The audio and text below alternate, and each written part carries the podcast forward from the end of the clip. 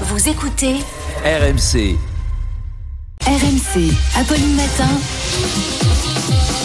C'est tous les jours de manche. C'est tous les jours de manche. Exactement. Arnaud est avec tous nous. les Bonjour jours. Arnaud. Bonjour à tous, bonjour Apolline.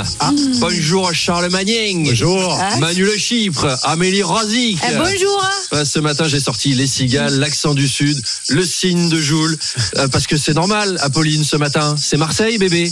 Emmanuel Macron est à Marseille pour son plan Marseille en grand. Alors hier, il a parlé sécurité. Et alors, halte au cliché. À c'est les quartiers sud, c'est les quartiers nord. Nique ta mère sur la canne pierre, nique tes morts sur le vieux port. J'avais dit halte au cliché, hein, le son de Tecos, là. Attention, car Marseille, ça n'est pas que les règlements de compte dans les quartiers nord, non.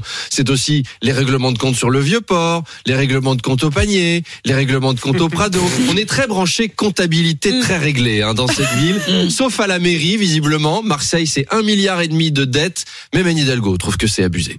Alors, l'Élysée s'est félicité de ce plan Marseille. Je vous lis une vraie déclaration de l'Élysée que j'ai trouvée sur, sur le sujet. C'est un succès partagé au sens où c'est le président de la République qui a impulsé ce plan.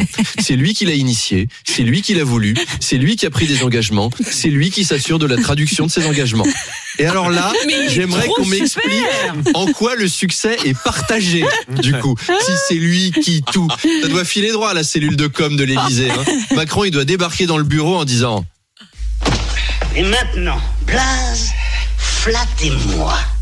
euh, Monsieur le Président a réussi son plan Marseille. C'est pas une flatterie, ça. C'est vrai. Voilà. Emmanuel Macron a déclaré à une Marseillaise qui cherchait du travail pour son fils sur le vieux port. Je suis sûr qu'on peut trouver 10 emplois.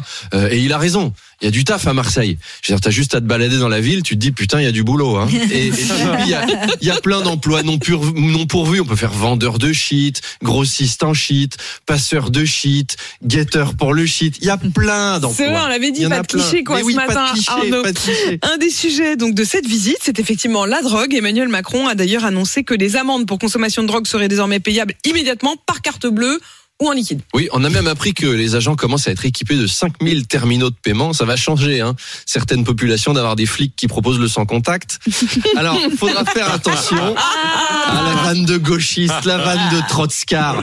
Faudra quand même faire attention en cas d'urgence qu'ils dégainent pas leur, ils veulent dégainer leur flingue, qu'ils dégainent pas un terminal à carte bleue. C'est, police, composez votre code à quatre chiffres et reculez de trois pas. Dans mon monoprix, on a viré des caissières pour mettre des caisses automatiques. dans Depuis, elles sont au chômage. Je propose qu'on les embauche dans la police. Bonjour monsieur, je vois que vous droguez susditement contrevenant à la législation en vigueur. Vous payez par carte bleue ou en liquide? Carte bleue, alors allez-y. Alors, un pain de cannabis. Oula, 17 kilos de cristal de méthamphétamine. On va faire la fête ce soir, hein Cocaïne. Vous avez la carte du magasin. Si vous la prenez, vous cumulez des points, vous pouvez gagner l'intégrale de Narcos en DVD. Ah, la carte, elle passe pas. Le commissaire Cruchot est attendu en caisse en voiture 7, merci. Donc voilà, si vous êtes caissière et que vous en avez marre de scanner des poireaux et des Oloé d'Ultra, eh ben la police Et puis, Charles en parlait à 6h50, cette nouvelle euh, tendance, le yoga bière. Oui, alors Charles et moi, on va tester, je pense. On va se mettre un pantalon moulant et une canette de Heineken.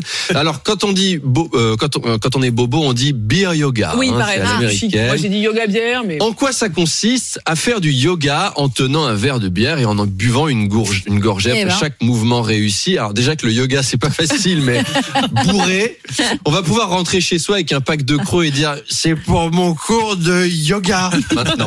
Il y a pas beaucoup de sports qu'on fait en buvant de la bière. Hein. Le vélo bière, l'équitation bière, la natation bière, c'est dangereux. Si Enfin, tu moi, les fais bourrer, Moi, je pense que ça peut. c'est dangereux. Je pense que si vous testez ça, Apolline, vous finissez mise en bière. Mais c'est Oh. tout. La bière, ça va avec le sport s'il passe à la télé, mais pas plus. Le yoga bière, alors, je vais vous décrire. Hein, Mm. Ça commence comme une séance normale de yoga.